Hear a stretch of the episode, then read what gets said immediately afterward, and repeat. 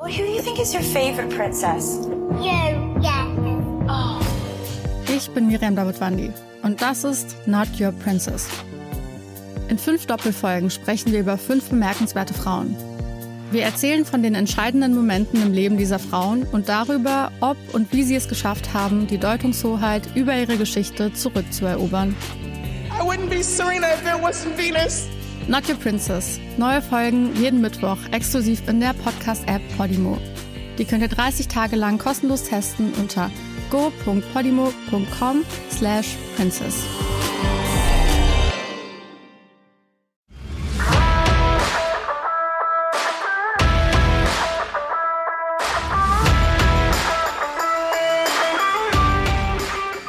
Das war so für mich der erste Tag, das erste Mal in meiner Karriere, wo ich angetreten bin, um nicht zu verlieren. Bis dahin habe ich immer gespielt, war bei jedem Wettkampf, um zu gewinnen.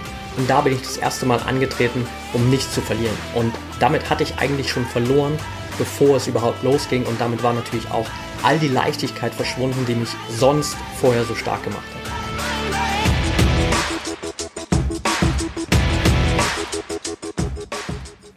Herzlich willkommen zum Mental Performance Podcast, deinem Podcast für Mindset und Mentaltraining. Mein Name ist Patrick Thiele und als Mentaltrainer helfe ich Profisportlern dabei, die bestmöglichen Ergebnisse zu erzielen, ohne dabei an ihren mentalen Blockaden zu scheitern. Getreu dem Motto Making the Best Even Better bekommst du hier im Podcast jede Woche mentale Erfolgsstrategien für deine Top-Performance. Let's go!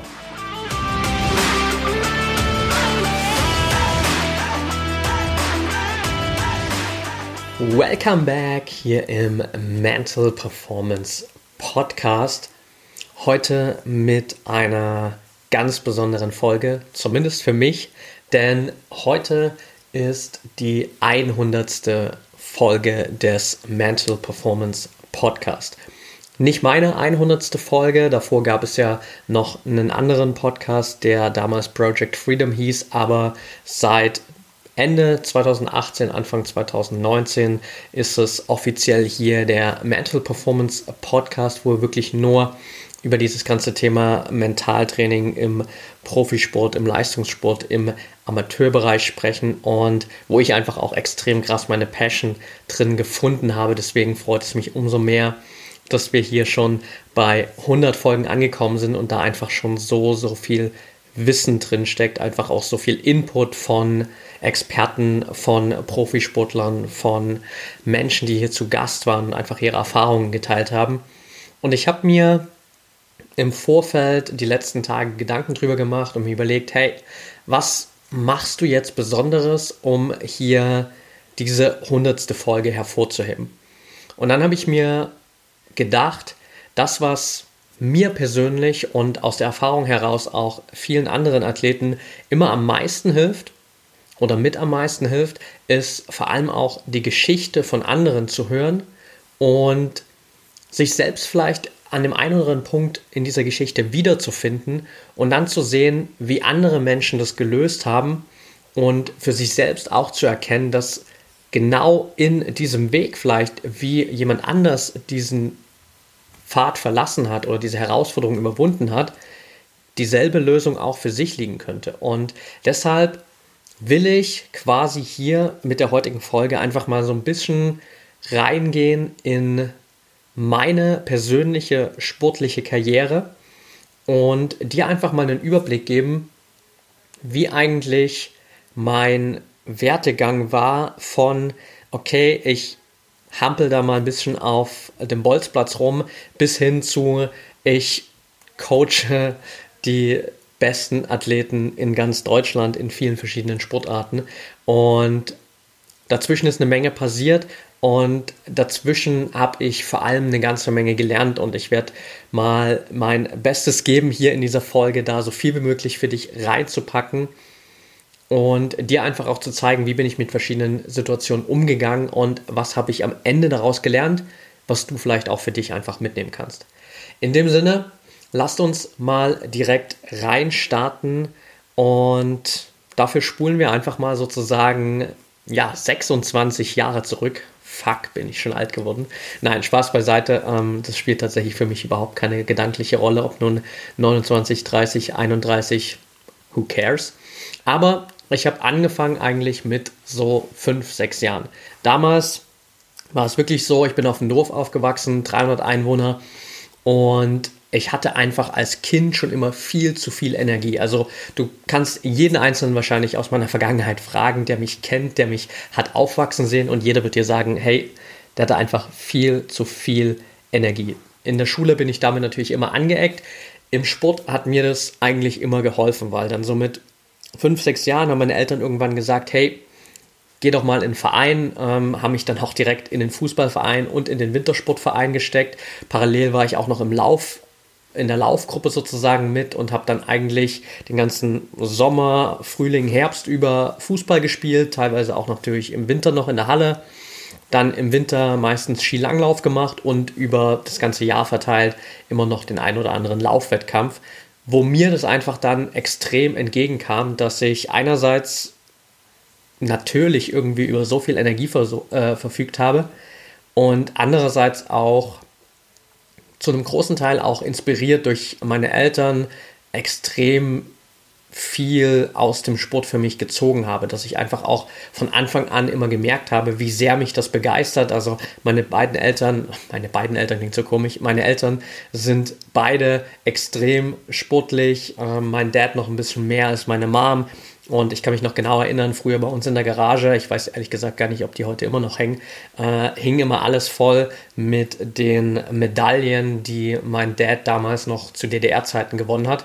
Und immer wenn ich sozusagen bei uns durch die Garage gelaufen bin, raus, entweder auf dem Bolzplatz oder zum Training, bin ich immer an diesen Medaillen vorbeigelaufen. Und das war für mich immer rückblickend so eine Inspiration, wo ich gesehen habe, hey, was man eigentlich alles erreichen kann oder wie cool es sich anfühlt, wenn man so viele Erfolge für sich sammelt.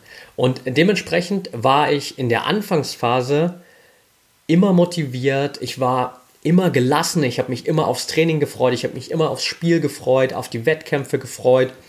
Ich war immer super entspannt, also ich war nie irgendwie verkrampft. Und ich habe dementsprechend auch immer extrem gute Ergebnisse bekommen in meiner frühen Kindheit, auch wenn es teilweise schwer war, da irgendwie mental fokussiert zu bleiben. Ich erinnere mich noch an ein Jahr in der D-Jugend war das, glaube ich. Da haben wir das erste Jahr D-Jugend gespielt und wir waren einfach als Mannschaft so schlecht, dass wir kein einziges Spiel in der Saison gewonnen haben.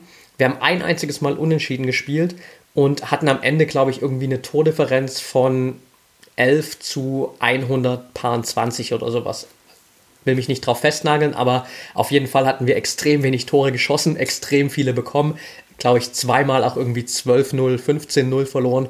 Also, da war es eigentlich mental extrem schwer, irgendwie Vorfreude zu entwickeln auf die Spiele. Aber mich hat das damals überhaupt nicht gestört. Trotz dessen, dass wir jede Woche da irgendwie auf die Fresse bekommen haben, sozusagen, habe ich trotzdem immer Spaß gehabt am Fußball, habe immer Spaß gehabt an den Spielen, am Training und habe mich gar nicht so sehr an dem Ergebnis aufgehangen, sondern mehr daran, dass ich einfach spielen konnte, jedes Wochenende aufs Neue. Und auch in den anderen Wettkämpfen bin ich sozusagen dann immer reingegangen und habe für mich versucht, einfach das Bestmögliche rauszuholen aus dieser Freude heraus. Egal, ob es jetzt im Wintersport mit dem Skilanglauf war oder bei den Laufwettkämpfen. Ich habe dann angefangen, auch für mich so ein bisschen ein paar Medaillen zumindest oder ein paar Urkunden zu sammeln. War da immer recht erfolgreich, einfach weil ich auch diesen inneren Ehrgeiz irgendwie schon immer hatte der Beste sein zu wollen. Also ich habe da schon auch immer Vollgas gegeben. Ich war auch irgendwie immer schon bereit, so über meine eigenen Grenzen drüber zu gehen. Aber das kam immer aus einer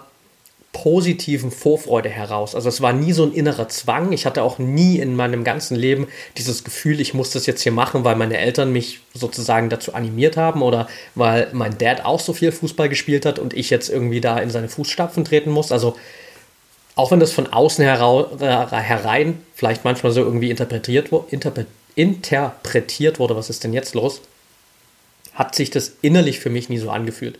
Und das ging super safe für mich bis zu meinem 14. Lebensjahr.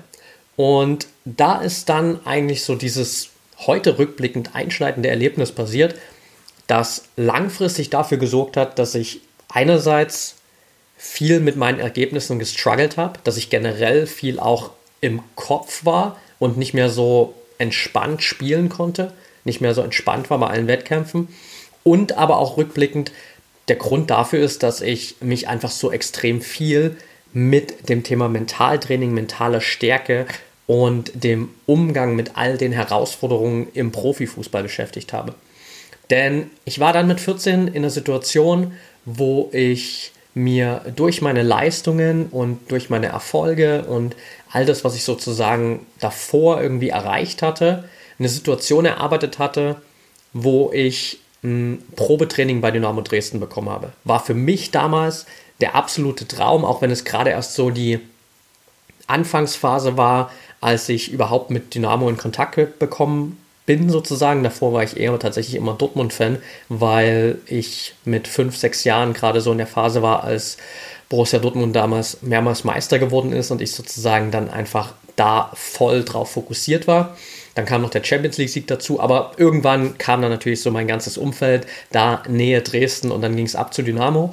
Und dementsprechend war für mich das natürlich auch der klare Fokus, weil ich wusste, wenn ich es da schaffe, dann bin ich auf jeden Fall in der Lage, diesen Sprung zum Fuß Profifußballer zu machen. Und für mich war das natürlich damals ein Riesentraum. Mein ganzes Kinderzimmer war damals voll gepflastert mit Postern von Profispielern. Das Einzige, was nicht mit Fußball zu tun hatte, war ein Poster von Michael Schumacher, Formel 1. Alles andere war Fußball, Fußball, Fußball und ich hatte gefühlt 10.000 verschiedene Trikots, auch teilweise da so ganz klassisch, wie man das als Kind macht, irgendwelche selbstbemalten weißen T-Shirts, wo ich dann hinten meine Lieblingsspieler draufgeschrieben habe.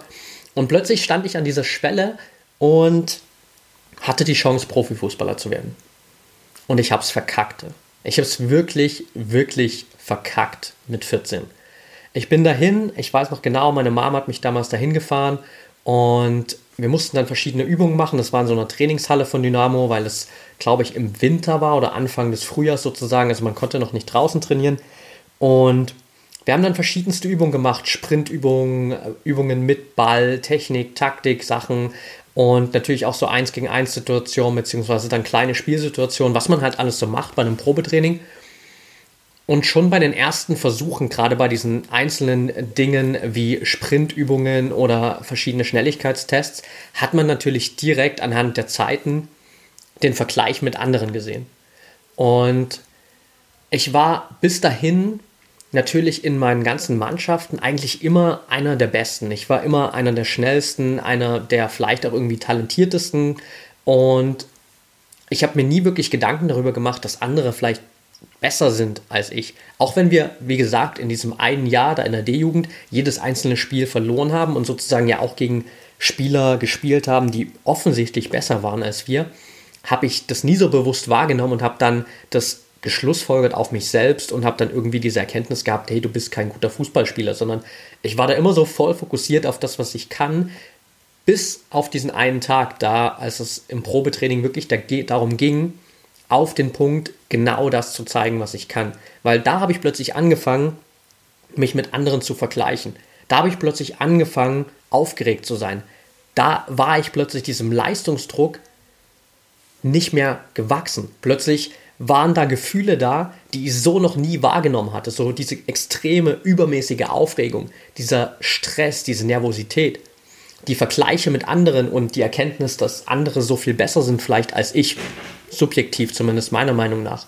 Der ganze Leistungsdruck, dass ich nur diesen einen Tag habe, um wirklich meine Leistung zu bringen, all das war für mich in dieser Situation extrem schwer und hat am Ende eben dazu geführt, dass ich einfach an diesem Tag nicht in der Lage war, meine Leistung zu bringen. Und das war so der erste Tag, wo ich wirklich auf den Platz gegangen bin, wo ich ins Training gegangen bin und gespielt habe oder trainiert habe, um nicht zu verlieren.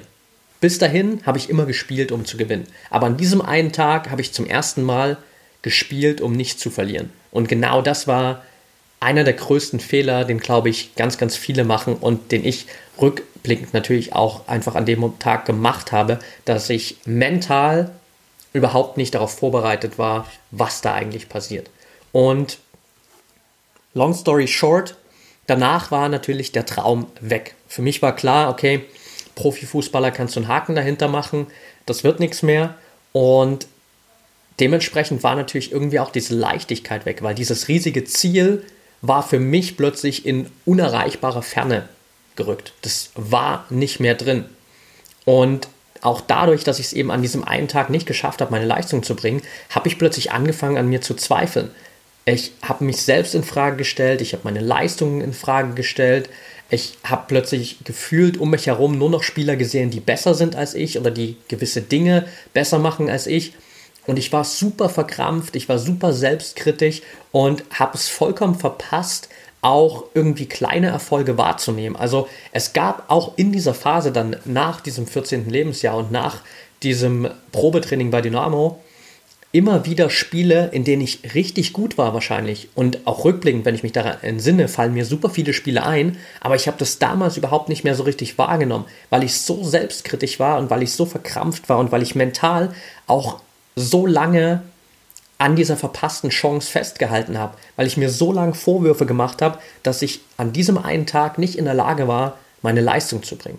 Und diese Herausforderung war damals einfach ein bisschen too much für mich. Hinzu kam dann einfach noch so dieser Punkt, dass ich generell auch in dem Team, wo ich damals gespielt habe, das war damals mein Heimatverein da, direkt auch im Nachbardorf, in der Situation war, dass viel immer auf mir gelastet hat. Also ich war in vielen Situationen immer derjenige, der sozusagen die Verantwortung tragen musste und von dem man erwartet hat, dass er einfach vorangeht und die Tore schießt und sozusagen das Team auch äh, zum Sieg führt, was teilweise auch einfach für mich damals in der Situation ein bisschen noch too much war.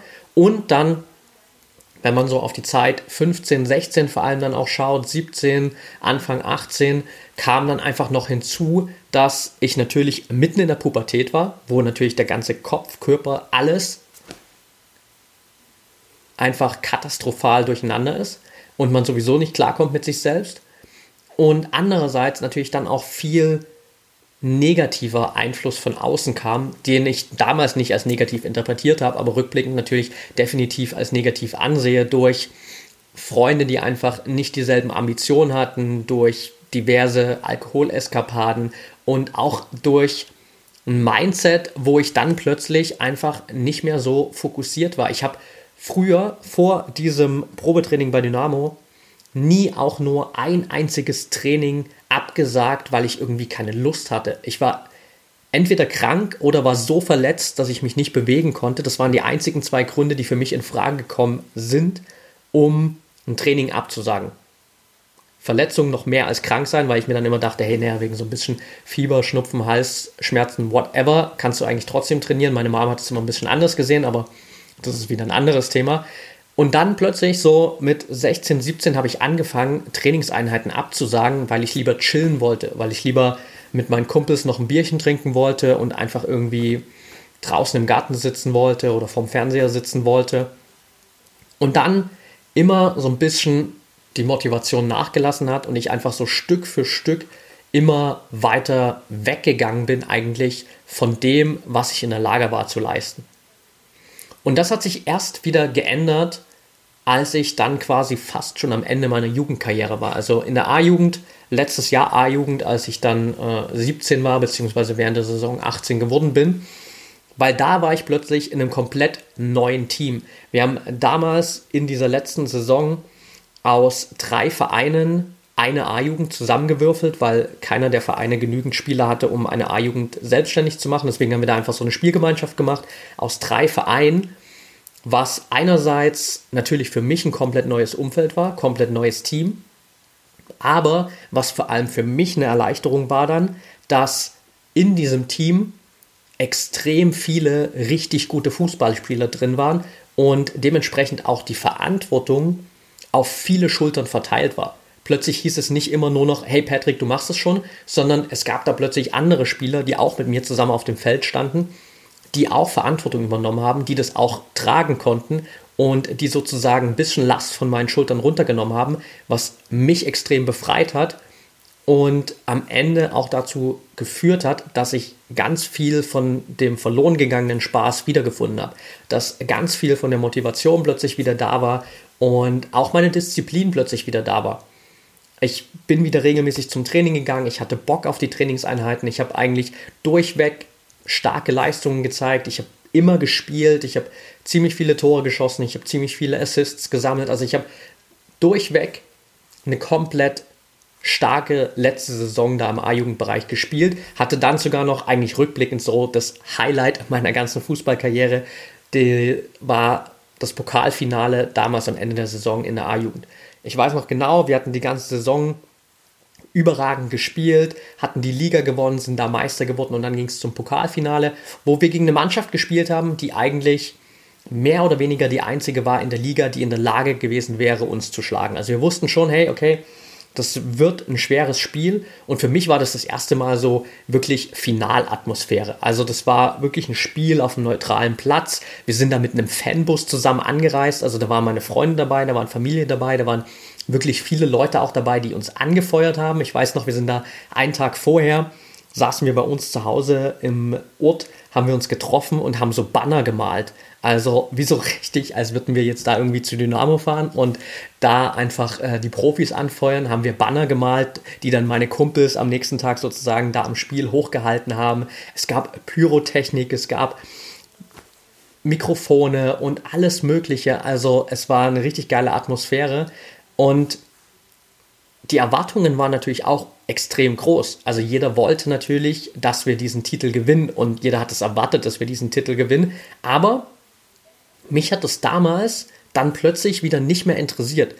Dadurch, dadurch, dass ich die ganze Saison einfach gut gespielt hatte, dass ich die ganze Saison auch einfach fokussiert war, motiviert war, diszipliniert war und dass ich wusste, wir sind ein gutes Team, wo die Qualität auch auf viele Schultern verteilt ist, bin ich nicht an dieser Erwartung gescheitert. Und ich habe tatsächlich, also kann ich mich zumindest nicht mehr dran entsinnen, so, auch nicht an diesen Tag mit 14 zurückgedacht und dachte mir dann irgendwie so, hey, fuck, damals mit 14 hast du es verkackt und jetzt stehst du wieder vor so einer Möglichkeit, wo du nur einmal die Chance hast zu zeigen, wie gut du wirklich bist, um diesen Titel zu gewinnen. Also das kam für mich damals irgendwie gar nicht so ins Gedächtnis, weil ich einfach auch zum gewissen Maße entspannt abgelenkt war. Also ich bin nicht so voll reingegangen und habe mich dann die ganze Zeit hingesetzt und habe darüber nachgedacht, was passiert jetzt morgen, was kann ich machen, was könnte schief gehen, sondern ich habe mich ein bisschen abgelenkt, indem ich sozusagen mit meinen Freunden da diese Banner gemalt habe. Ich habe ein paar Videos, einfach generell so Motivationsvideos geschaut von irgendwelchen Profifußballern, irgendwelche Zusammenschnitte von, sei es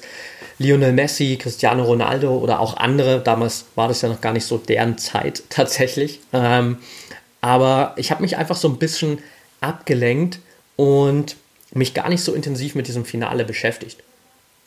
Und bin dann aber erst am Spieltag, als wir da angekommen sind, so in mich gegangen, habe nochmal wirklich in der Kabine, weiß ich noch genau, mich hingesetzt, meine Augen zugemacht und bin wirklich nochmal so in dieses Spiel reingegangen, habe mir vorgestellt, wie wir dieses Spiel gewinnen, habe mir vorgestellt, wie wir am Ende Party machen mit diesem Pokal in der Hand, wie wir feiern mit den ganzen Fans zusammen.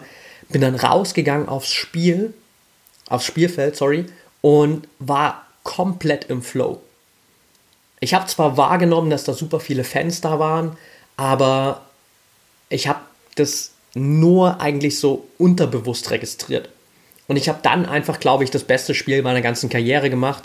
Ähm, habe das erste Tor selbst gemacht, habe zwei Tore vorbereitet, bin dann kurz vor Schluss beim Stand von 5 zu 2 für uns unter Applaus von den ganzen Fans ausgewechselt worden. Also es war, glaube ich, einer der geilsten Momente meiner ganzen Fußballerkarriere.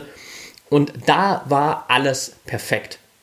Da hat alles plötzlich zusammengepasst und da war ich in der Lage, mich komplett wieder auf diesen Moment zu konzentrieren und komplett in diesem Spiel drin zu sein, einfach das abzurufen, was ich am besten kann.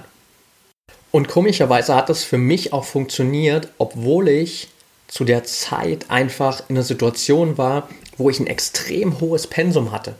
Denn ich habe nicht nur A-Jugend gespielt in der Saison, sondern auch schon in der ersten und zweiten Herrenmannschaft. Das ging damals schon. Und ich habe sozusagen meist sogar drei Spiele am Wochenende gemacht. Also meistens Samstag 15 Uhr erste Herrenmannschaft 90 Minuten, dann Sonntag A-Jugend 90 Minuten morgens um 10 oder um 9 Uhr und dann bin ich immer noch mal zur zweiten Herrenmannschaft gefahren und habe da meistens sogar auch noch mal 90 oder 45 Minuten gespielt.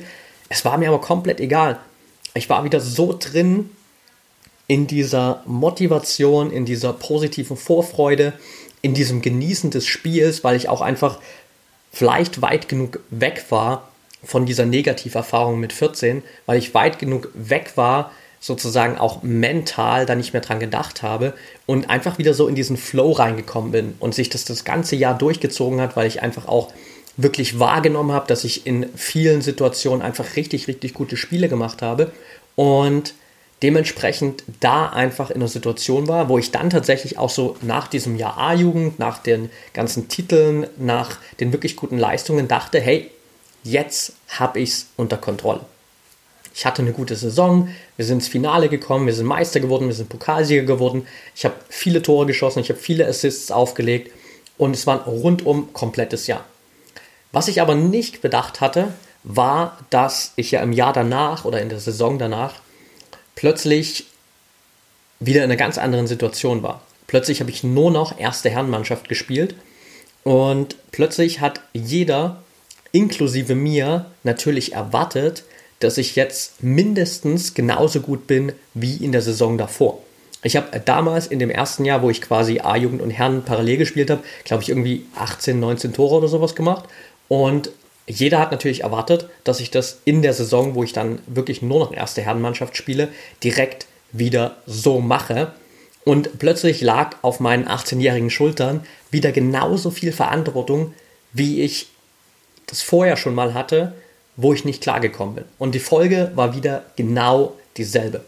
Ich hatte extrem durchwachsene Leistungen. Ich bin wieder in genau die alten Probleme zurückgefallen. Ich war überfordert. Ich konnte nicht mit dem Leistungsdruck umgehen. Ich habe mich extrem krass selbst kritisiert.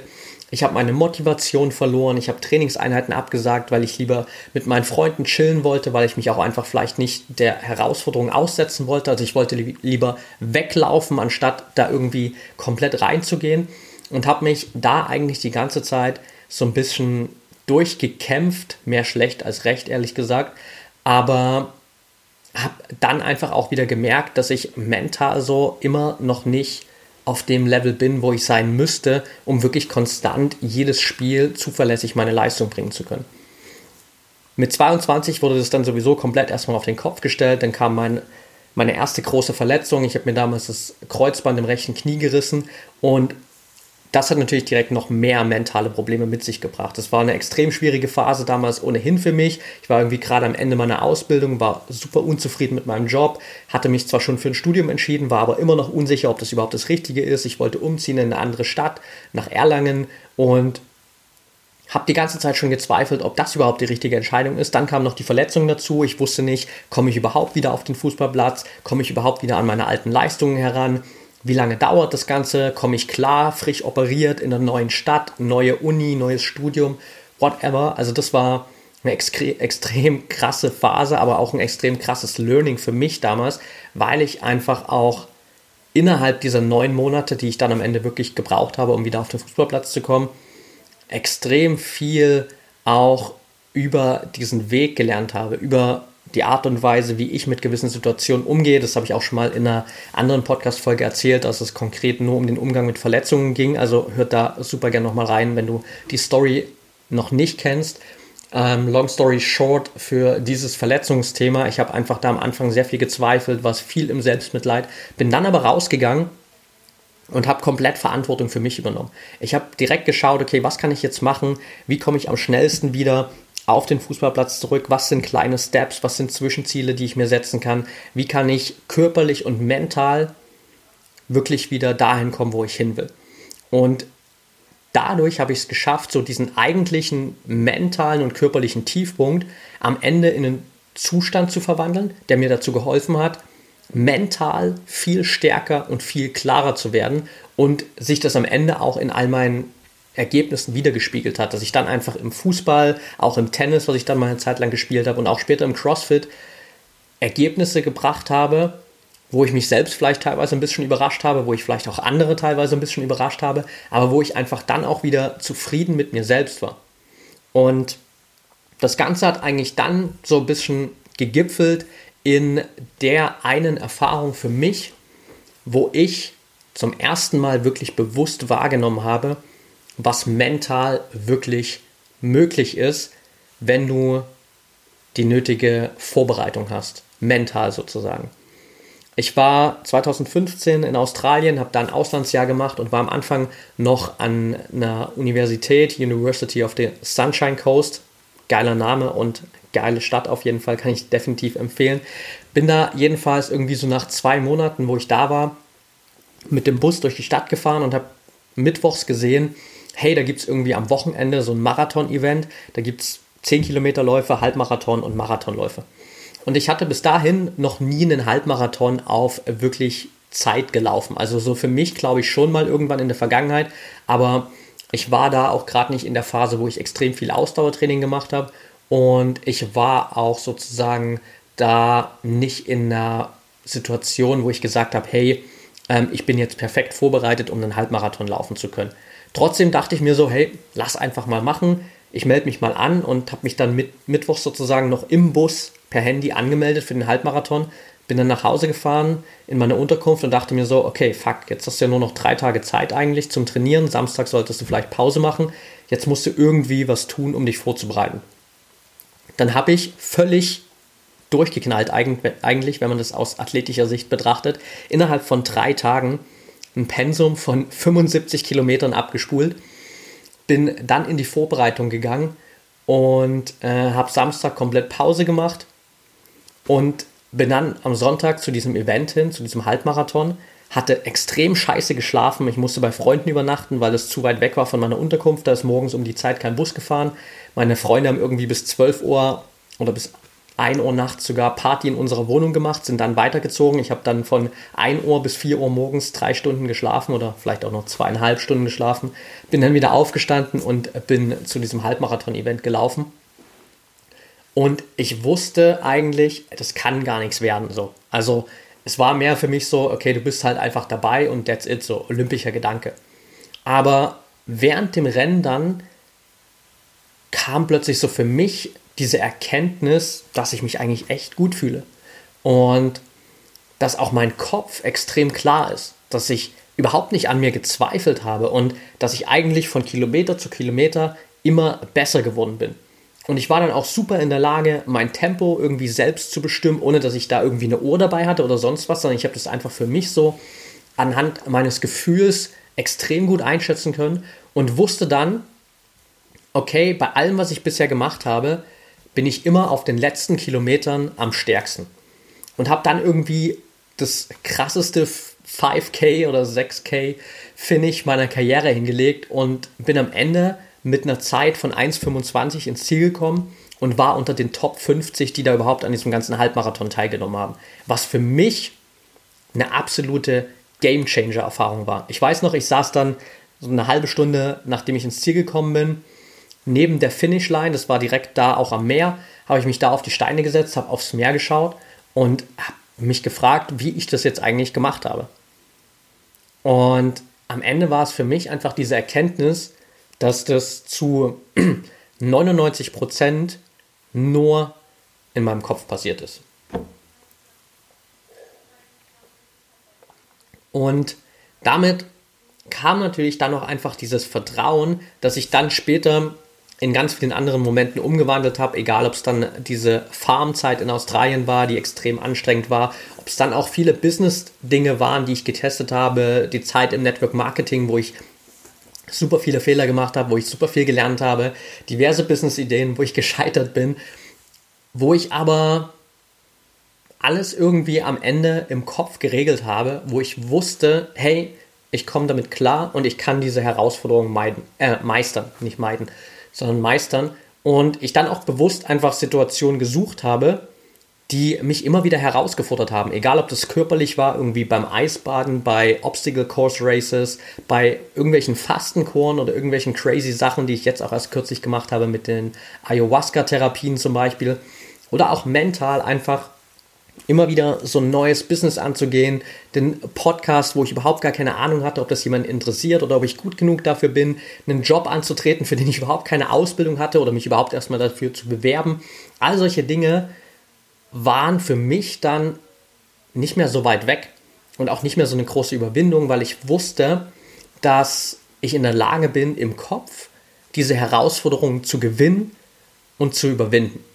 Und das hat mir eine unglaublich große Sicherheit gegeben. Und das ist im Prinzip genau der State, an dem ich heute angekommen bin. Jetzt habe ich dir auch hier tatsächlich in 35 Minuten quasi mein ganzes Leben erzählt und am Ende ist es für mich so diese Grunderkenntnis erstmal, dass alles, was du jetzt durchmachst und alles, was du auch in der Vergangenheit durchgemacht hast, dich immer wieder nur vorbereitet auf neue Herausforderungen.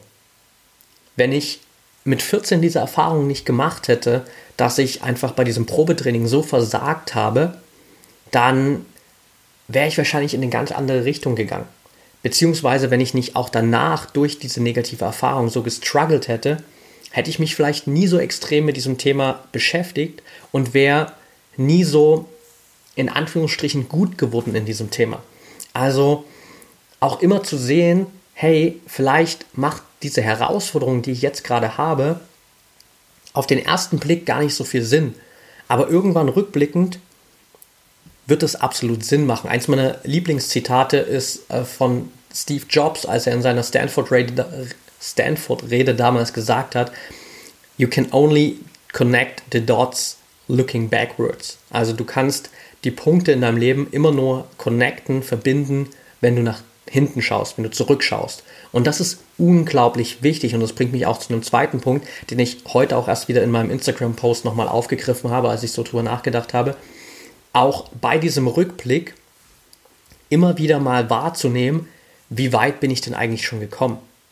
Wir neigen nämlich immer dazu, diesen Rückblick zu nutzen, um wieder daran zu denken, was in der Vergangenheit alles Schlechtes passiert ist und was wir alles für negative Erfahrungen gemacht haben. Und wir triggern uns dadurch immer wieder so sehr auf diese Negativität, auf diese schlechten Erfahrungen, dass die sich so extrem in unser Unterbewusstsein einbrennen, dass wir sie dann eben nicht einfach beiseite legen können, wenn es in einem Wettkampf, in einer entscheidenden Situation, in einer extrem anstrengenden Trainingseinheit darum geht, wirklich alles aus dir rauszuholen.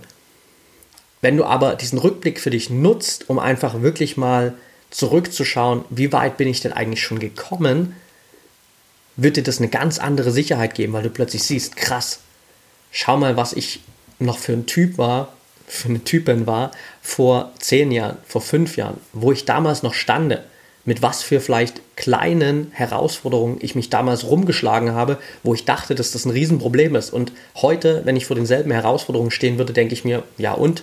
Was ist da jetzt das Problem dran? Also einfach das immer wieder zu nutzen, mal zurückzuschauen und wahrzunehmen, wie weit bin ich eigentlich gekommen. Und auf der anderen Seite, und das ist so ein Punkt, wo ich ganz stark sozusagen mich in meiner eigenen Vision auch wiederfinde, dich so früh wie möglich mit Mentaltraining zu beschäftigen. Also da auch, ähm, wenn es so ein bisschen klischeehaft klingt, ist es nie zu spät, dich damit zu beschäftigen. Also egal, wo du jetzt auch stehst gerade, egal wie alt du jetzt bist und wie viel du von deiner wirklich sportlichen Karriere quasi noch vor dir hast, von den ambitionierten Zielen her.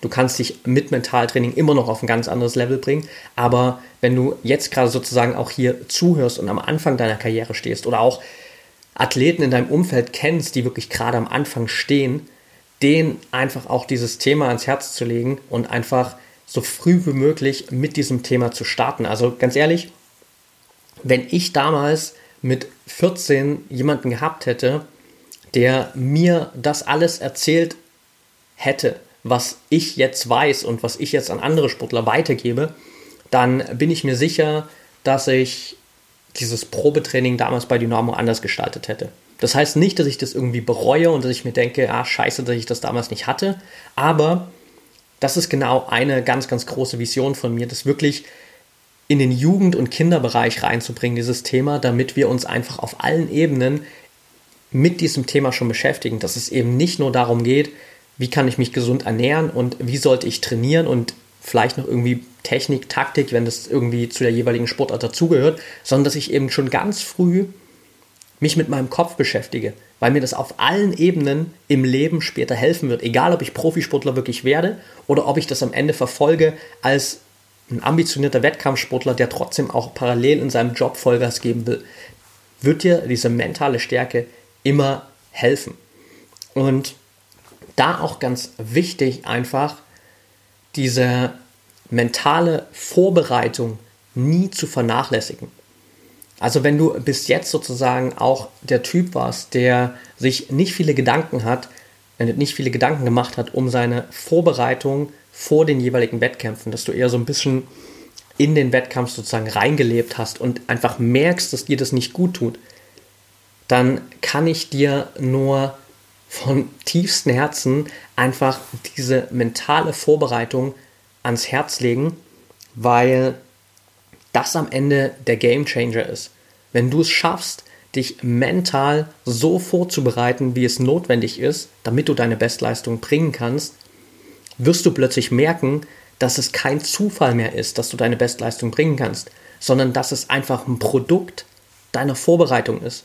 Und auch das ist wieder, um nicht zu groß da abzuschweifen, ein Riesenteil meiner Vision, einfach hier jedem einzelnen Sportler, jedem Verein, jedem Verband in Deutschland, Schweiz, Österreich klar zu machen, dass Mentaltraining genauso ein wichtiger, gleichbedeutender Bereich ist wie Ernährung, wie Athletiktraining, wie Fitnesstraining, wie Taktik, wie Technik, dass das alles eine Ebene ist und dass nichts davon perfekt funktioniert am Ende, wenn die mentale Komponente fehlt. Weil wenn dieses Rädchen nicht da ist, wird das System nicht ineinander greifen und dann funktioniert alles auch nicht so, wie es funktionieren könnte. Also das ist ein riesen Takeaway.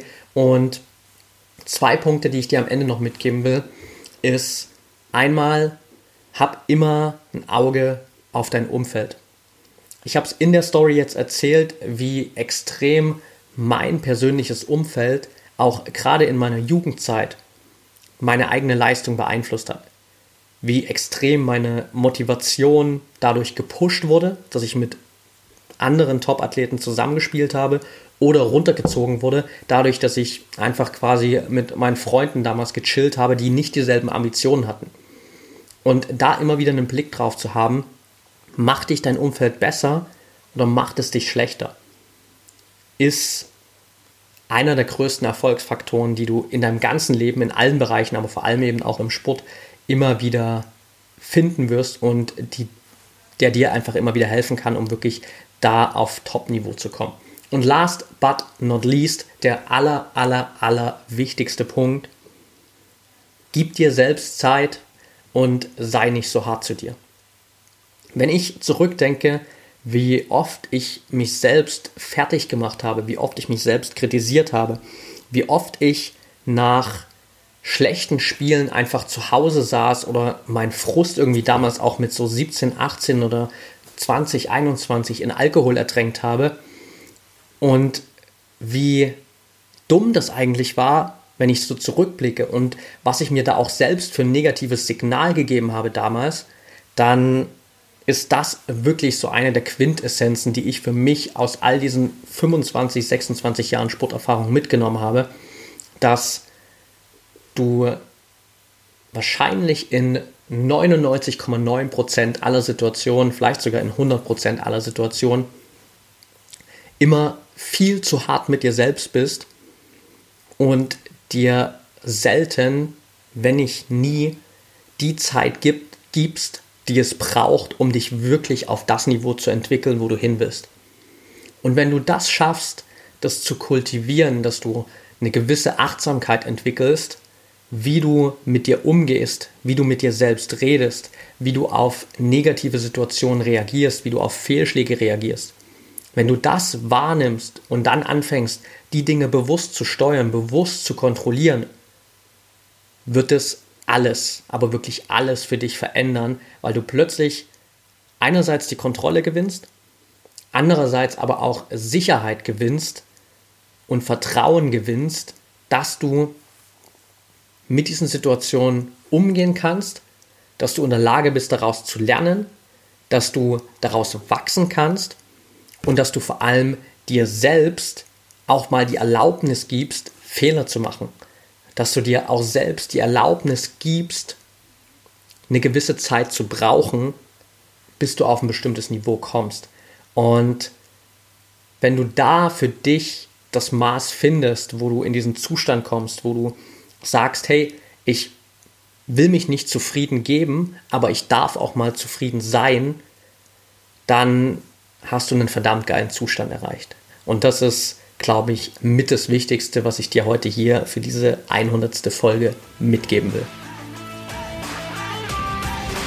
Okay, that's it for today. 45 Minuten. Ich hätte nicht gedacht, dass es so lang dauert, aber tatsächlich sind 25 Jahre dann doch relativ lang, die irgendwie in ein paar Minuten zu packen, ist nicht so einfach. Wenn dir die Folge gefallen hat, wenn du hier was für dich mitgenommen hast, dann empfehle die Folge natürlich super gern weiter und ich freue mich natürlich auch über eine ehrliche Rezension bei dir, von dir bei Apple Podcasts so rum, was mir auch immer wieder hilft, andere zu erreichen. Wenn du die Folge teilen willst mit Freunden, mit Trainingspartnern, mit Bekannten, dann mach das super gerne auch über Social Media. Verlink mich gerne in deinen Insta-Stories at Patrick Thiele oder bei Facebook at Mentaltrainer Patrick. Und wenn du Fragen hast, wenn du Anregungen hast, wenn du Themenvorschläge hast, wenn du anhand der Story, die ich gerade erzählt habe, einfach noch ein paar Punkte hast, wo ich vielleicht tiefer reingehen soll oder einfach nur mit mir mal teilen willst, was du aus dieser Story hier für dich gelernt hast oder was du vielleicht auch bisher aus diesen ganzen 100 Folgen Mental Performance Podcast für dich gelernt hast, dann schreib mir natürlich super gern und ich wünsche dir jetzt noch einen erfolgreichen Tag und denk immer daran, Mindset is everything.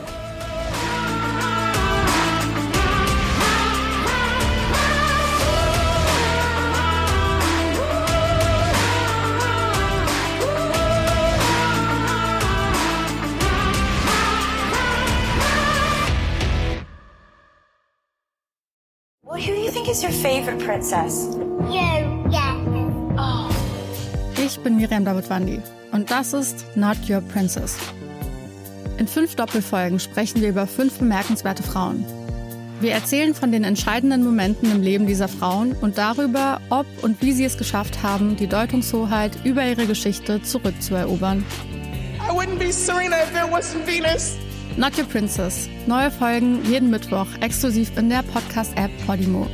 Die könnt ihr 30 Tage lang kostenlos testen unter go.podimo.com slash princess.